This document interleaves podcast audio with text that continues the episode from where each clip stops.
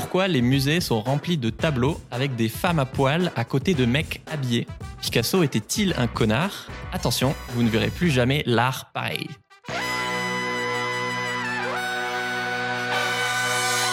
Bienvenue dans Soif de Sens, des histoires d'humains qui changent le monde. Chaque semaine, je reçois un invité écolo, féministe ou solidaire pour t'aider à incarner le changement et te redonner foi en l'humanité. Et aujourd'hui, on accueille Julie Bozac du podcast Vénus s'épilait telle la chatte pour parler d'art autrement. Salut Julie. Salut Pierre. Alors je te présente en 10 secondes. Tu es la créatrice donc du podcast, euh, j'adore ce titre, Vénus s'épilait telle la chatte, qui déconstruit l'art occidental avec un regard féministe et inclusif pour bah, qu'on se réapproprie l'art. Pour commencer, tu racontes que tu découvres le monde de l'art en, étudiant à l'école du Louvre, sauf que bah, venant de banlieue, on, te regarde de travers. L'art, c'est un milieu très blanc, bourgeois et assez sexiste. Puis tu travailles deux ans en galerie d'art avec des vases à 5000 euros, je crois que tu m'as dit. Ouais, 5000 balles, c'était la moyenne d'un vase, ouais. Mais on avait par exemple une table dont il existait, je sais pas, quatre exemplaires dans le monde qui valaient 300 000 euros. Ah oui, ok. Ça donne une petite idée du genre de personnes qui gravitent euh, dans ces milieux. Sachant que moi, j'ai été payée au SMIC. Hein. Ah oui, d'accord, ok, effectivement. Mais c'est un milieu où voilà, si tu remets ton, ton boss à sa place, bah, il ruine ta carrière parce qu'en fait, euh, bah, c'est un tout petit monde. Donc, euh, tu dis soit tu subis, soit tu te casses. Est-ce que tu peux nous raconter bah, le jour où on t'a accusé de voler des cuillères? Oui, on m'a accusé de voler des cuillères, ce qui était très très grave, évidemment. Euh, en fait, bon, bah, tu doutes. C'était pas des cuillères à 200 000 euros. Hein, enfin... C'était pas des cuillères à 5 000 balles, mais à quand même pas loin de 10 ou 12 euros la pièce, parce que forcément, ils peuvent pas avoir euh, des cuillères Ikea comme tout le monde. Et en fait, euh, bah, simplement, j'avais pas les moyens de manger à l'extérieur parce que c'est un quartier hyper chicos à Saint-Germain-des-Prés. J'avais pas toujours le temps non plus, donc bah, en fait, j'amenais ma gamelle comme me font beaucoup de gens.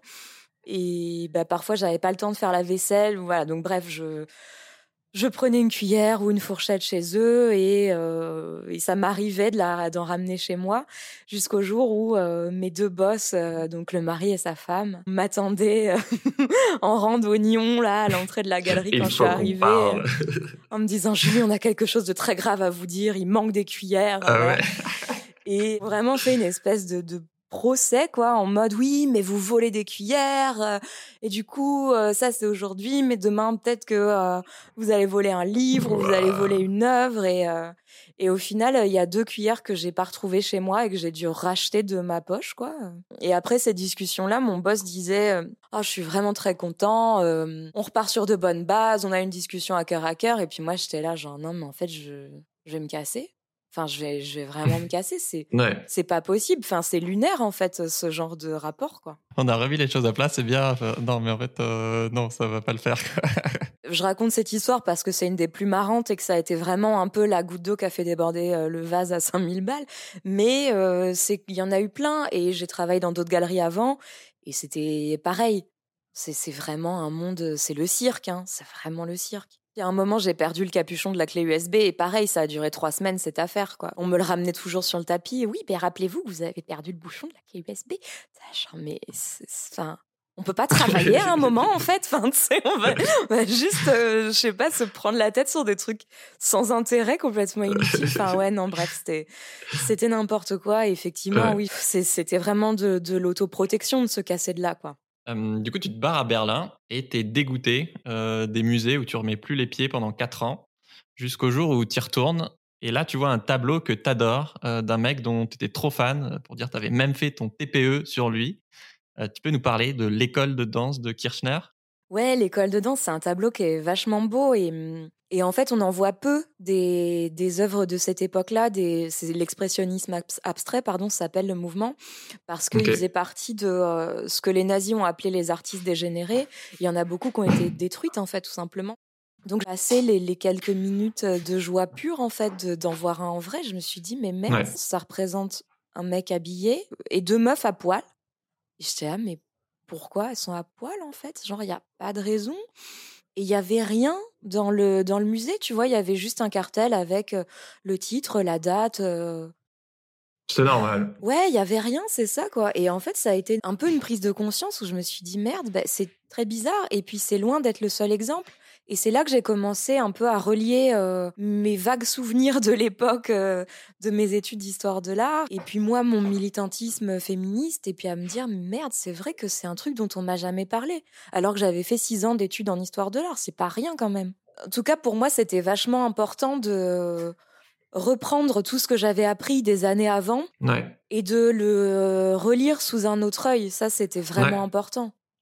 Mais enfin, on va y venir, mais euh, j'ai pas inventé l'eau chaude. Hein. Je veux dire, c'était des choses qui avaient été faites avant moi. Hein. Mais c'était. Euh, mon but, c'était vraiment de rendre les choses accessibles, quoi. Et du coup, là, tu dis, OK, il faut qu'on en parle. Euh, donc, tu dis à tout le monde que tu vas lancer ton podcast. Mais apparemment, tu procrastines longtemps, jusqu'à prendre un verre avec une autre podcasteuse, Diala Doucouré. Tu peux nous raconter? Ouais, en fait, Diala, elle a le podcast Les 2400, qui est trop bien, qui parle de menstruation. Et moi, j'étais en plein dans ce truc de procrastination. Ça faisait des mois, en fait, que j'avais l'idée en tête, mais je, connaissais rien en podcast. Du coup, comme tout était très intimidant, je faisais rien. Et bref, du coup, j'ai demandé à Diala euh, ce qui, elle, l'avait motivée, quoi. Si elle, elle avait aussi procrastiné, s'il y avait eu un élément qui avait un peu euh, accéléré les choses. Et elle me dit, bah, j'ai commencé à vraiment bosser quand je me suis rendu compte que euh, les mecs se posaient pas ce genre de questions, en fait. Et c'est vrai. C'est vrai, elle avait raison et moi ça m'a fait beaucoup de bien en fait d'entendre ça. Et je me suis dit bah oui, c'est c'est vrai qu'il y a un tas de mecs euh, en général blancs et plutôt aisés euh, qui font un tas de trucs euh, assez médiocres et qui sont très contents. Et je me suis dit voilà, il faut il faut que je le fasse, il faut que je le fasse, je vais faire du mieux que je peux. Mais il faut commencer à un moment. Ça va jamais être bien du premier coup en fait, ça va être nul et c'est normal. non mais c'est vrai hein. Je trouve que cette anecdote, elle est géniale parce que bah, ça boucle la boucle. Quoi. Même toi qui veux parler du sexisme dans l'art, euh, bah, justement, tu as beaucoup hésité à créer ce podcast par, euh, bah, j'imagine, syndrome de l'imposteur en partie, qui est beaucoup plus courant euh, chez les femmes à cause du sexisme intériorisé et du procès en incompétence des femmes. Quoi. Donc, oui, c'est sûr que le syndrome d'imposture, il est quand même pas mal lié euh, au genre. Ça, c'est à la façon dont on a été élevé en accord avec ce genre. Ça, c'est sûr que c'est euh, quelque chose qui touche moins les hommes cis, quoi. Bon, faut qu'on parle de Vénus quand même. Vénus, c'est la déesse de l'amour et de la beauté. Donc, vous qui nous écoutez, vous connaissez probablement peut-être la Vénus de Milo, donc la sculpture d'une femme sans bras, quasiment nue, avec juste un drap, voilà, au ras du sexe. Euh, soit La naissance de Vénus, qui est un tableau de Botticelli avec une Vénus euh, rousse, euh, là 100% nue, debout dans une immense coquille Saint-Jacques. Il y a juste ses cheveux qui, qui, cachent son sexe. pourquoi tu t'es demandé si Vénus s'épilait la chatte? Mais en fait, le titre, c'est un truc que j'avais vraiment dès le début. Enfin, il est venu vraiment comme une espèce d'illumination, quoi, très vite. j'avais que ça, hein, j'avais vraiment le titre et rien d'autre. Et en fait, c'est trop intéressant parce que bah, c'est souvent le cas en fait pour des choses euh, un peu intuitives. Je me suis rendu compte après le sens que ça avait parce qu'il y a du sens. C'est pas que pour euh, dire chatte. C'est qu'en fait, Vénus, bah tu l'as dit, c'est la déesse de la beauté dans la mythologie gréco-romaine. C'est Aphrodite en grec, c'est la même. Et en fait, elle a servi de prétexte pendant en gros du 15e au 18-19e siècle pour peindre des femmes nues parce que c'était impensable de peindre entre guillemets des vraies femmes. Mais Vénus, c'était OK parce que euh, ça faisait partie de, hum, des sujets mythologiques qui étaient valorisés par les académies de peinture, par les institutions en général. Et donc, ça permettait de se rincer l'œil entre hommes puissants, et, mais en même temps avec euh, ce petit vernis euh, totalement acceptable socialement. Et ce qui est intéressant, c'est que Vénus, elle est toujours glabre en fait. Elle a jamais de poils pubiens. Euh, toutes les autres euh, déesses euh, d'ailleurs. Parce que précisément, on ne pouvait pas représenter une humaine réelle avec des poils pubiens parce que c'était beaucoup trop trivial, terre à terre et même relié à l'animalité en fait. Mais comme ah. c'était une déesse, ça passait. Mais du coup, pour signaler que c'était une déesse, elle était glabre. Et je trouve ça vachement intéressant, du coup, de se demander euh, voilà, pourquoi elle était glabre. Est-ce qu'elle s'est pillée la chatte? Alors, clairement, euh, non. Mais c'est intéressant, en fait, ce, ces petites hypocrisies, en fait, de, de représentation, tous ces codes comme ça, assez stricts, qui ont été établis et qui permettaient de se de s'arranger plus ou moins avec la morale euh, à la fois sociale, euh, chrétienne, qui est très présente aussi euh, jusqu'à il y a assez récemment. Donc euh, voilà, c'est pour ça que ça s'appelle comme ça et, je suis contente de l'avoir gardé. On m'a pas mal dissuadé au début de le garder parce que ah Oh, les trucs habituels, c'est vulgaire, machin. Et puis, oh, les annonceurs, ils voudront pas faire de la pub pour un titre avec chat dedans, machin. Bon. Moi, en fait, je C'est ça qui fait que ça c'est provoque et que tu as envie d'écouter le podcast et que tu dis, mais attends, c'est quoi? Ça, ça parle de quoi? J'ai envie de savoir, quoi. Ben oui, alors qu'en plus, enfin je veux dire, le titre, moi, je l'ai pas du tout. Euh, je l'ai gardé parce qu'il me plaisait, pas du tout pour que euh, ça attire l'attention ou pour euh, faire de la provocation ou quoi que ce soit. Juste, il me plaît, je le trouve chouette et il a du sens et ça sonne bien et voilà.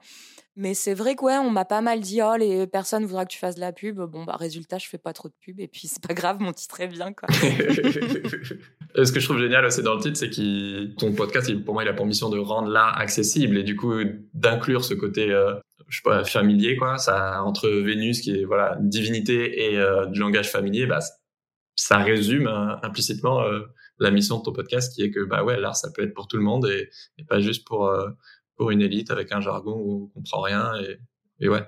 Oui, c'est ça. Non, mais c'est important ce que tu dis parce que c'est exactement ça en fait l'objectif de ce podcast. C'est vraiment de de montrer que il y, a, y, a, rien de de sacré, il y a rien de supérieur, il y a rien de. En fait, c'est juste que l'art a été produit par et pour les puissants d'une façon générale. Je simplifie beaucoup, mais en gros c'est ça. Moi, c'est venu aussi du fait d'écouter des émissions, tu vois, sur France Culture ou des trucs comme ça, très très intello, très snob. Pas pas toutes, hein, noto le France Culture, mais quand même quelques émissions où moi, je me sentais un peu prise pour une conne, où tu as l'impression que les gens, ils parlent entre eux. Tu vois, par exemple, une fois, j'ai écouté une émission de philo, moi, j'y connais rien, et les gens disaient, oui, alors, euh, comme disait Kant, euh, ou alors, euh, à l'inverse, Platon disait, en mode, vous savez de quoi je parle. Et en fait, bah, moi, je sais pas de quoi il parle. J'ai envie de savoir, en fait, hmm. ce que Kant disait, pourquoi on citait Platon à ce moment-là, qu'est-ce qu'il disait, enfin. Et, et c'est vraiment cette attitude un peu condescendante, je trouve qu'il y a souvent autour de l'histoire de l'art et de, bah, de, beaucoup de choses culturelles et historiques, hein, malheureusement aussi.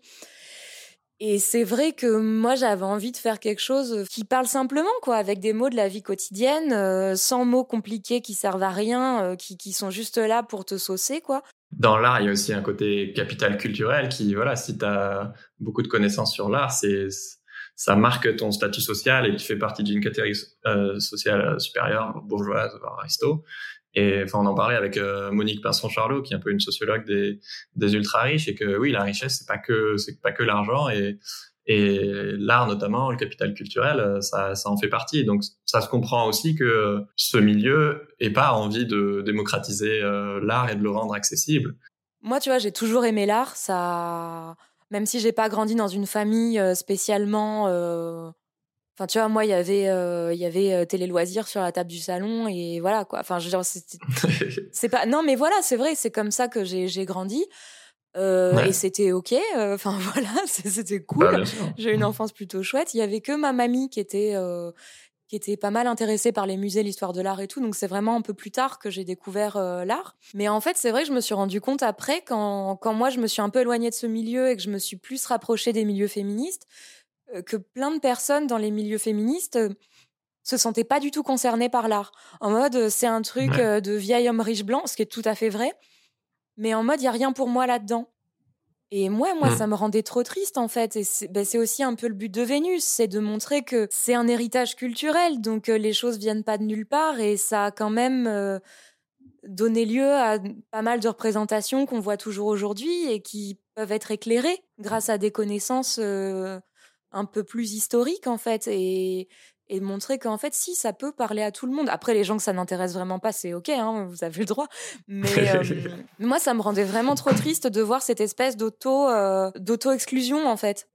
De bah non, ça, c'est pas mmh. pour moi, j'ai rien à y trouver, ça m'intéresse pas, ça parle pas de moi. Euh, bah, mmh, t'as raison, c'est vraiment une espèce de, de petit pouvoir. Bah, parce qu'il y a beaucoup de gens qui te font sentir que c'est pas ta place, quand même. Ouais, ouais, c'est vrai, parce que c'est le message qui est envoyé, t'as complètement raison bah, du coup, moi, j'aime trop ce que tu fais, donc je trouve ça trop bien, justement, de, de toute façon, tout ce qui est vulgarisation et rendre accessible bah, des sujets d'intérêt général et, et justement l'art où, voilà, on pourrait croire que c'est juste esthétique ou quoi, et qu'en fait, bah, non, ça, ça conditionne nos imaginaires et nos représentations, et, et ouais, c'est un outil de domination euh, euh, implicite euh, hyper puissant, en fait. Et justement. Tu as publié un épisode sur Picasso qui a fait beaucoup de bruit dans le monde de l'art et en dehors. Avec, euh, j'avais eu 400 000 écoutes à l'époque, euh, sûrement plus maintenant. Euh, Picasso, c'est le génie par excellence, voilà, une icône quasi intouchable. Et bah moi, tu m'as appris que je savais pas, mais qu'à l'époque, tout le monde savait que c'était un mec particulièrement violent, misogyne et abusif. Pas qu'avec les femmes d'ailleurs, mais personne n'a rien dit. Et un exemple parmi plein, par exemple, il battait son amante euh, Dora Maar. Et la même année, euh, le mec fait plusieurs œuvres qui s'appellent La femme qui pleure. Euh, genre, je te frappe. Et en plus, euh, je crée de l'art à partir de, ta souffrance, de la thune dessus, et je suis admiré pour le fait de t'humilier, quoi.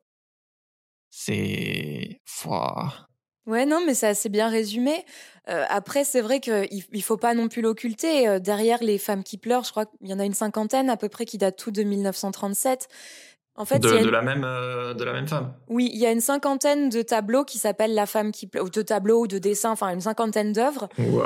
qui Ouais. datent de la même année, 1637, il me semble, qui sont qui représentent toutes Dora Maar. Il y en a qui sont vraiment horribles, hein, enfin, euh, mais bref.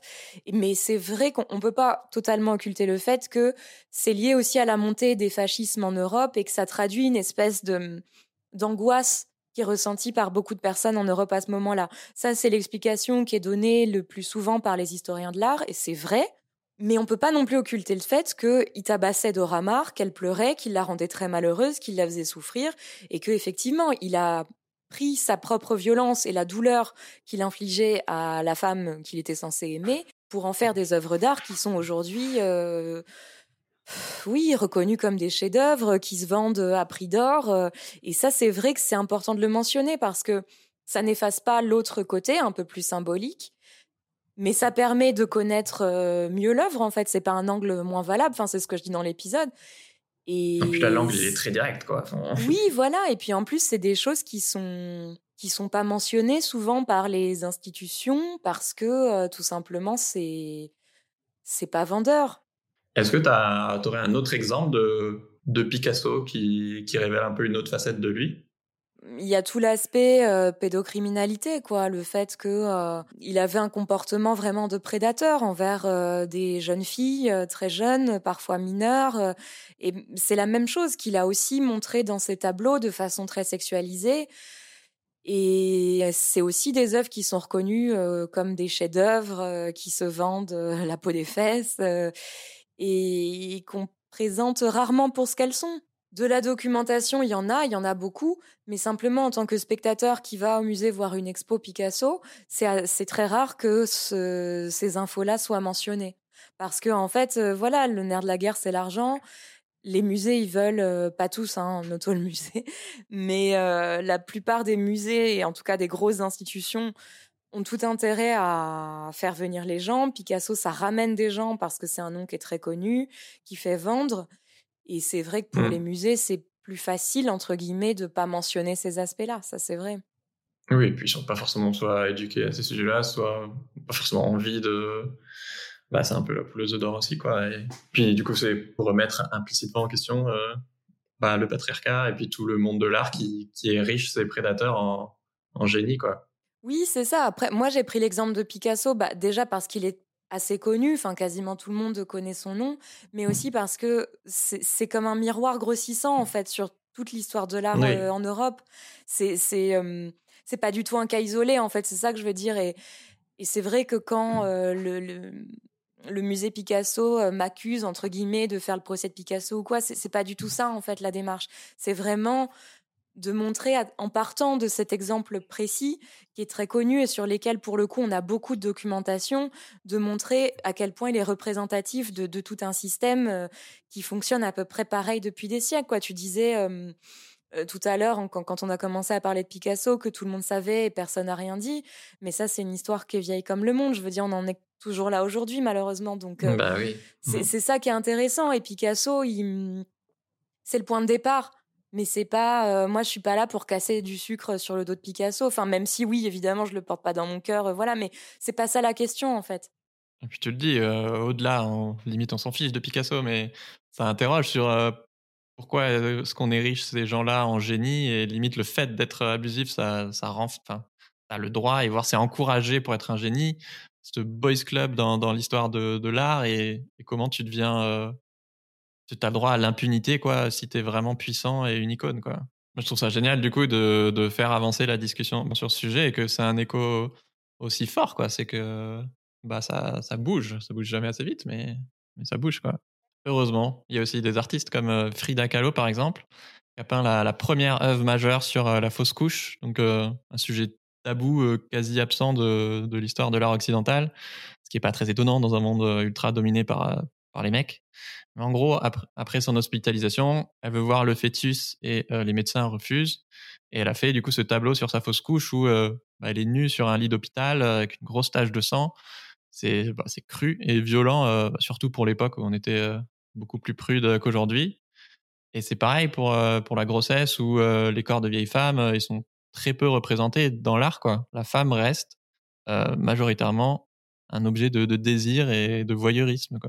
Tu as très bien résumé l'histoire de l'art occidental. C'est vraiment en fait cette omniprésence de la prédation, du voyeurisme, de l'objectification.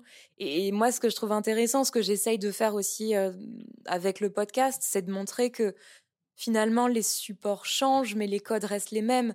C'est-à-dire quand tu regardes par exemple les innombrables euh, femmes au bain, femmes à la toilette, femmes à son miroir, c'est toujours pareil.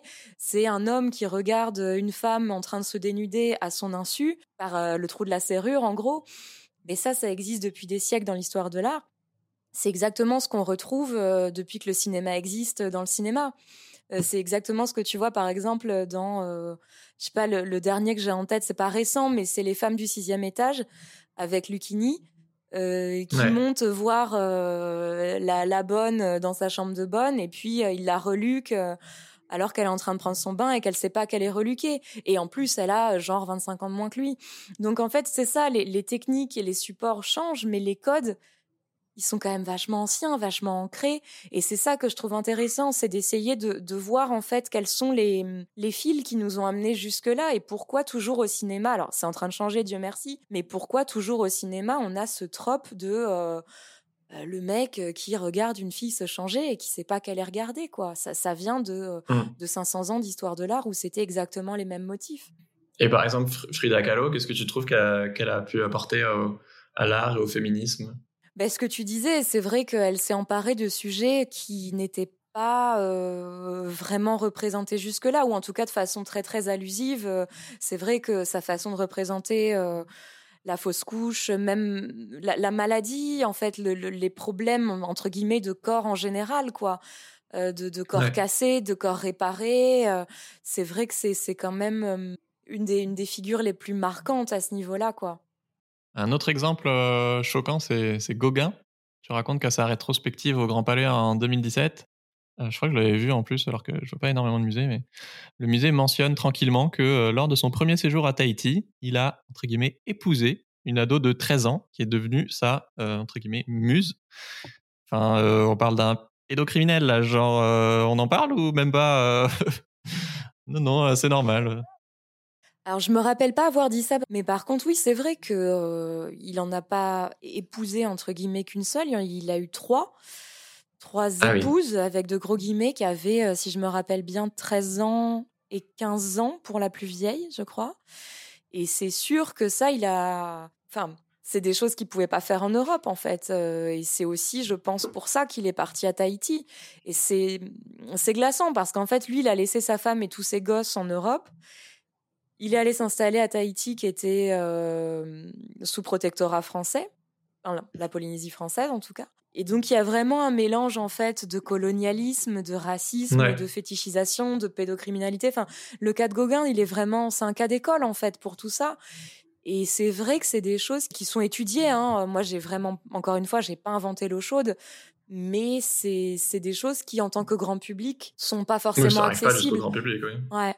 Il y a une expo à la hum, Alto National Gallery là à Berlin. Euh, c'était quand c'était cet été. Elle a fini au mois de juillet, qui était vraiment géniale et c'était, en fait, c'était hyper émouvant de voir euh, une expo sur Gauguin sans aucune complaisance. En fait, ils avaient fait venir euh, des artistes haïtiens contemporains qui proposaient un regard un peu en miroir, tu vois, de Gauguin qui se décalait un peu du, du, du discours traditionnel. Ouais rabattu, tu vois, qu'on a depuis, euh, depuis des lustres. Et c'était trop bien. C'était vraiment hyper émouvant. Et euh, moi, je trouve qu'une expo comme ça, elle aurait toute sa place à Orsay, par exemple, parce qu'ils ont un immense fond Gauguin. Mais j'ai l'impression qu'en France, c'est encore trop compliqué, quoi. C'est vraiment. Et c'est con. C'est vraiment. Et c'est con, c'est con parce que le public est prêt, tu vois. Les gens, ils sont prêts. Hein. C'est pas une bah, question de. Mais ils vont écouter ce podcast et ils vont se dire, ok, c'est bon, on y va. J'espère. Dans, le podcast, tu, parles des Guerilla Girls, un mouvement d'artistes féministes avec des, masques de gorilles qui dénoncent clairement que les musées bah, sont des temples en hommage à l'homme blanc et se demandent, ok, bah, et si on sortait de ces biais de représentation? Par exemple, tu peux nous parler de, leur image choc la plus connue avec euh, une femme sur fond jaune euh, qui reprend euh, l'odalisque dingue. C'est un tableau très connu d'une femme nue allongée de dos. Oui, en fait, elles reprennent ce tableau et en, la décalant complètement, en fait, en la sortant de son contexte, elles lui mettent un masque de gorille et puis surtout, c'est une grande affiche horizontale où il y a les statistiques où euh, elles ont compté les, le nombre euh, de femmes à poil euh, dans les musées, le nombre de femmes artistes qui ont peint des œuvres qui sont exposées dans le musée au Met, en l'occurrence de New York. Oui, c'était 5% de femmes artistes qui sont décomptées au, au Metropolitan Museum de, New York, donc qui est clairement une institution en 89. Par contre, si tu prends que les nus, c'est 80% des nus qui sont des, femmes. Et 20 ans après, en fait, euh, bah, c'est quasiment les mêmes chiffres. Quoi. Ça... a très peu bougé. Et puis le problème, c'est qu'en fait, il y a très peu de, de comptage. Euh, le seul qui existe à ma connaissance, c'est Camille Morino qui l'a fait dans les années 2000, je crois, au, Centre Pompidou. Et il y avait à l'époque 10 à 15% de femmes dans la collection. Et encore, c'est un musée d'art moderne, donc euh, il pourrait y en avoir plus. Mais oui, non, c'est catastrophique. Ouais. On ouais, ouais. Il y a un mmh. gros déséquilibre, ça c'est sûr. J'avais fait une interview avec Lorraine Bastide, effectivement, et on voit que ce travail de compter, euh, il est essentiel, quoi. Et que ce soit le temps de parole des femmes dans les médias ou, ou le nombre de, de, de, rues qui portent des noms de femmes, etc. Où là, effectivement, elles ont fait des affiches avec euh, les listes des musées qui comptent pas plus de 10% ou 20% de, femmes artistes, par exemple. D'ailleurs, si vous avez des, proches qui aiment l'art, euh, jusqu'au 20 octobre, donc euh, dépêchez-vous, là, c'est jeudi prochain, tu vends des beaux carnets pour écrire dedans et avec des, images d'œuvres d'art et des infos sur l'histoire de l'art, mais donc avec ce regard euh, féministe et engagé. Voilà, ça peut être un beau cadeau de Noël et surtout, bah, toi, c'est ça qui, qui te permet de financer la prochaine saison du podcast. Je vous mets le lien en description. Et d'ailleurs, moi, j'en ai, j'en ai commandé deux euh, hier, donc euh, je vous les ferai gagner sur Instagram. Euh, partagez en story, voilà, un truc que vous avez retenu de, de cet épisode et taguez-nous tous les deux. Donc, je, crois que ton hâte, toi, c'est Vénus le podcast et Soif de sens. C'est ça, ça, ouais. Et voilà, j'en tirerai un au sort. Et donc, c'est, il y a un carnet sur la mythologie dans l'art et un sur les classes sociales dans l'art. pourquoi tu as choisi ces, ces deux sujets? Euh, bah parce qu'il fallait bien choisir deux. j'en ai non, en vrai j'en ai plein, j'ai plein d'idées. En fait, ces deux-là, c'est que c'est entre guillemets, c'est pas les seuls, mais ça fait partie des fondamentaux quoi de l'histoire de l'art parce que bah, la mythologie, tu vois, on en parlait avec Vénus, c'est vraiment ça a été pendant plusieurs siècles le un, un des thèmes principaux de la peinture. Euh, ouais.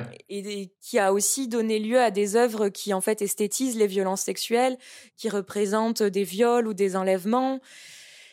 Et c'est des choses, encore une fois, auxquelles en tant que grand public, on n'a pas toujours accès, simplement quand on va dans les musées.